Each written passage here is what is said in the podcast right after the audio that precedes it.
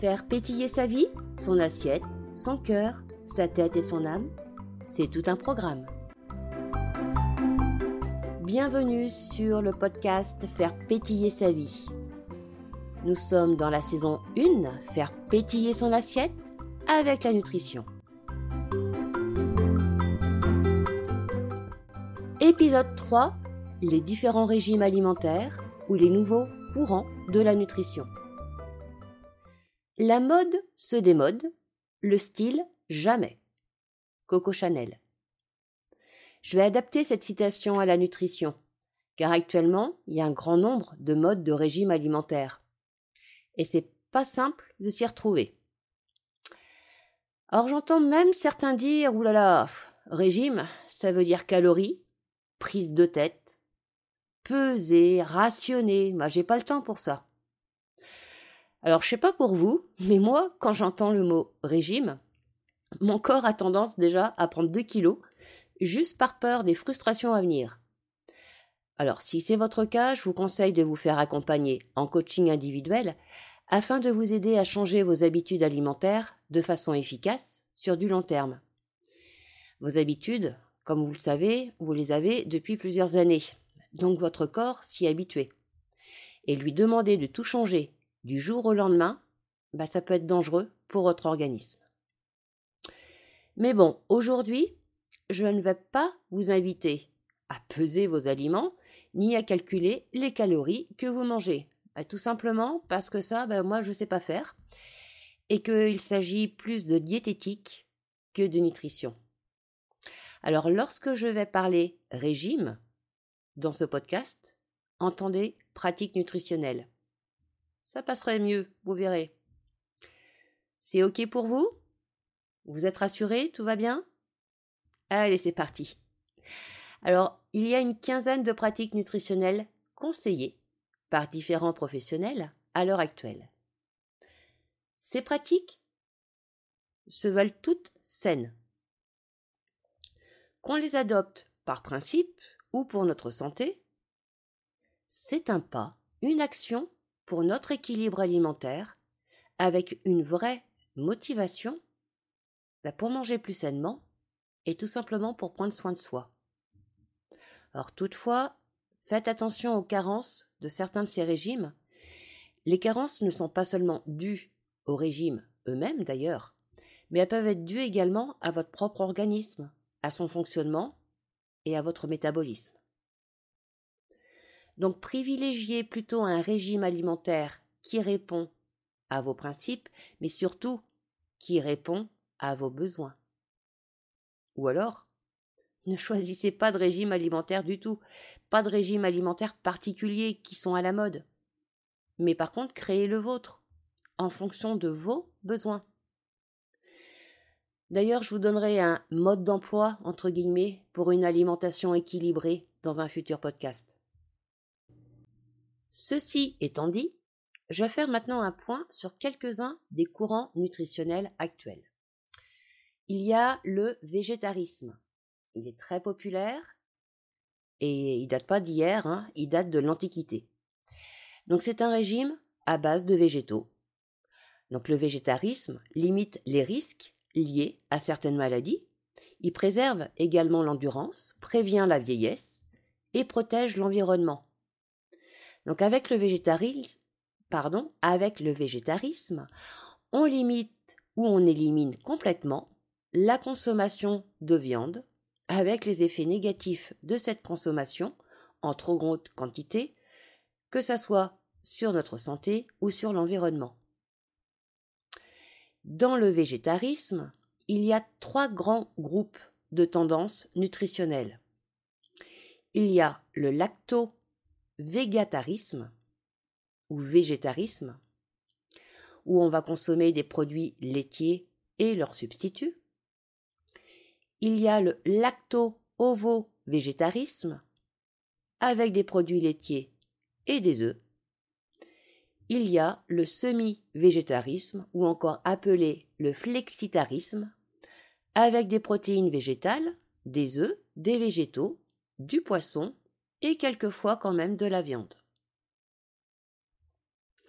Un autre courant, s'appelle le végétalisme. Ça, c'est une pratique alimentaire et une philosophie pour vivre et consommer aucun produit animalier ni leurs dérivés.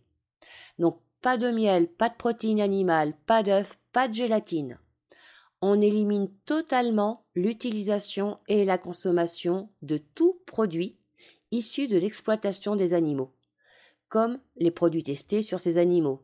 Donc pas de cuir, pas de cosmétiques, pas de laine, pas de cire d'abeille, pas de soie. Le véganisme et le végétalisme peuvent être dangereux pour la santé car ils provoquent des carences importantes en vitamine B12. La B12, on la retrouve essentiellement dans la viande. Et lorsqu'on a un manque de vitamine B12, eh ben ça peut être la cause d'une anémie et des dommages du système nerveux.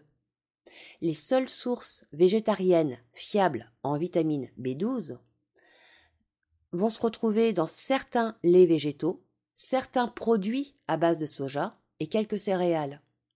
Mais alors le mieux est de prendre quand même des suppléments en vitamine B12. Cette vitamine B12, si elle n'est pas suffisante dans votre corps, elle va aussi augmenter les risques de maladies cardiaques et les complications de grossesse. Il existe aussi un certain nombre de régimes sans. Hein, les régimes sans ils ont des nombreuses restrictions alimentaires, donc les sans glucose, sans gluten, sans pommes de terre, sans sucre, sans lactose.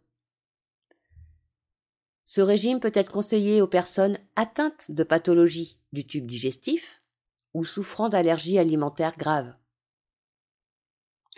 Et vient ensuite le régime ou encore la diète hypotoxique. Elle, elle est essentiellement basée lorsqu'on recherche une santé de notre tube digestif.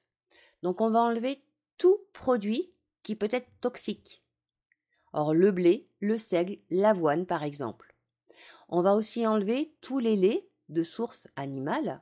On va enlever la charcuterie, le bacon, la bière, le sucre blanc raffiné, les confitures. Et on va privilégier le riz, le sarrasin, le sésame, les boissons végétales à base de riz, les boissons végétales à base d'amandes, les fruits, les légumes, le poisson gras. Donc les poissons gras, hein, c'est le saumon, le maquereau, les sardines. On va privilégier également les viandes blanches, l'eau, le sucre complet, le miel. Le but de cette diète est d'éliminer les produits céréaliers riches en gluten et en céréales qui peuvent créer une inflammation de la muqueuse intestinale et peuvent même aller jusqu'à l'arthrose. Donc on élimine les produits céréaliers, les huiles extraites à chaud, les produits laitiers, les aliments cuits à plus de 100 degrés. La diète paléo. Elle, elle a pour but de retrouver une alimentation similaire à celle de nos ancêtres du paléolithique, avec donc peu de produits céréaliers, comme on l'a déjà vu dans l'épisode 1.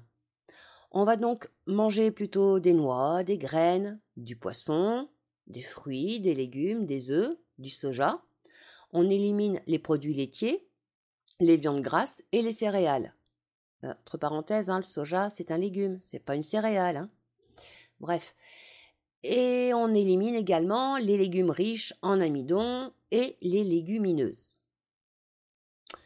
Un autre courant est le crudivorisme c'est aussi appelé l'alimentation vivante, car on ne mange que des aliments crus. Je vous en ai parlé dans l'épisode précédent.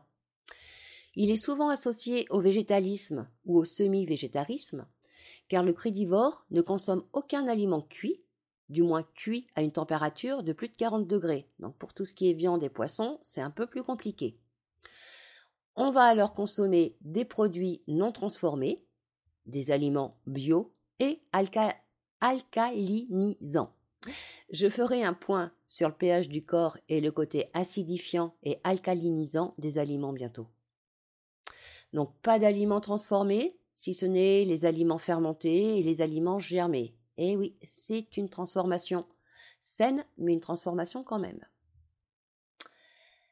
Alors, le point commun de tous ces régimes et diètes, alors plutôt les points communs, parce qu'il y en a plusieurs, Et d'une, ils proposent tous de manger de vrais aliments, hein, des aliments non transformés, non modifiés, des aliments que l'on retrouve sous la forme que l'on consomme à leur état naturel, les légumes, les fruits frais, les légumineuses, les céréales non raffinées, les graines, les oléagineux, les viandes, les poissons, les œufs, les épices et les herbes. Donc, si vous ne souhaitez pas forcément vous inscrire dans l'un de ces régimes cités précédemment, vous pouvez commencer à créer votre propre mode de nutrition en privilégiant les aliments précités, les aliments vrais, et en abandonnant les produits transformés des supermarchés. C'est un premier pas et pas des moindres. Et un pas vers une alimentation saine pour une meilleure santé et une meilleure qualité de vie. Deuxième point commun à tous ces régimes, la limitation d'absorption des substances toxiques. Ouais, évidemment, me direz-vous. Et en même temps, les substances toxiques, vous savez où on les retrouve? Eh bien, on va le retrouver dans le sucre raffiné, dans le fructose, dans le sirop de maïs, dans le sel, les conservateurs, les additifs alimentaires, les exhausteurs de goût, les édulcorants. Par exemple, si vous choisissez un régime sans gluten et que vous consommez des produits transformés avec le slogan sans gluten dessus, eh bien sachez que vous consommez effectivement des aliments sans gluten, mais vous consommez surtout des produits toxiques. Parce que produits transformés et des produits de supermarché. Pour le petit rappel du premier épisode, hein, pour chaque produit que vous choisissez d'acheter, regardez s'il y a plus de 5 ingrédients dedans. Ou alors s'il y a la mention sucre, sel, ou encore des noms complètement barbares et imprononçables, eh ben c'est tout ça, les substances toxiques. Troisième point commun à tous ces courants en nutrition, on mange plus d'aliments naturels, entiers, et donc chacun de ces régimes permet d'augmenter l'apport quotidien en nutriments, ce qui n'est pas négligeable. Quatrième point, cette consommation de vrais aliments va diminuer naturellement le nombre de vos calories vides et des calories tout simplement que vous allez consommer sur une journée. Donc tous ces régimes ont des effets bénéfiques sur votre santé, sur votre énergie, sur la perte de poids et sur le maintien d'un poids de santé. Tout simplement parce que notre corps, notre corps qui est bien fait, ben, il va privilégier la quantité de nutriments ingérés par jour plutôt que le nombre de calories. Le dernier point commun, c'est une consommation de protéines plutôt d'origine végétale et non d'animal. La surconsommation de produits animaliers va accroître le risque de développer des maladies métaboliques. Par contre, les protéines végétales, elles, vont améliorer la santé.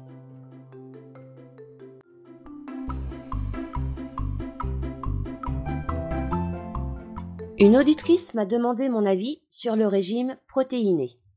Alors je vais faire un petit focus sur ce régime qui est très à la mode, mais qui n'est pas recommandé en nutrition. En quoi consiste le régime protéiné? Il consiste à consommer essentiellement de la viande, des œufs, du poisson ou même des poudres protéinées à volonté et à éliminer ou à restreindre tous les autres aliments. Ce régime, d'un point de vue nutritionnel, représente plus de risques que de bénéfices. À savoir un risque pour le système rénal, car trop de fer affecte les reins, et la viande, notamment la viande rouge, contient beaucoup de fer. Un risque pour le système cardiovasculaire, car une fois trop de viande développe le cholestérol et l'hypertension. Alors effectivement, il y a une perte de poids assez spectaculaire généralement, mais bien souvent éphémère. Le fait de ne plus consommer de sucre, donc de glycogène, de glucides si vous préférez, permet au corps de puiser dans ses réserves. Mais en fait, le corps, il va pas puiser dans la masse graisseuse, dans la réserve de gras, mais dans la réserve d'eau. De plus, vu le côté rassasiant des protéines animales, la sensation de faim diminue, donc on mange moins. Il y a également des risques de carence et de troubles du transit. En comparaison, un régime protéiné végétarien, lui, et donc non animal, comportera moins ces risques, si ce n'est les carences en vitamine B12, comme nous l'avons évoqué. Quoi qu'il en soit, ce régime n'est pas à faire pendant plus de six mois. De plus, ce régime et la pratique sportive ne font pas bon ménage. Votre corps a besoin de glucides pour reconstruire le muscle après l'effort.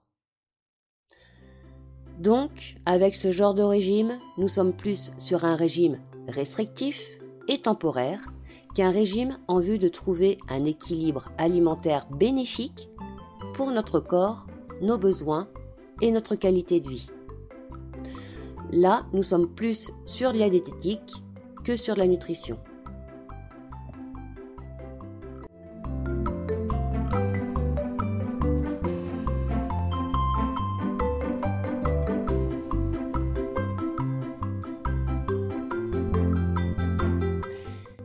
Cet épisode est maintenant terminé.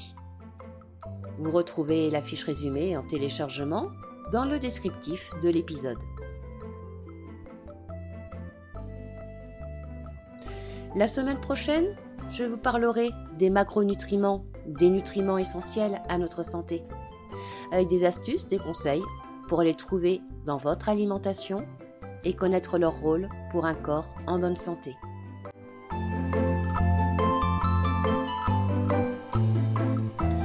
Je vous souhaite de passer une belle semaine. Prenez soin de vous et faites pétiller votre assiette.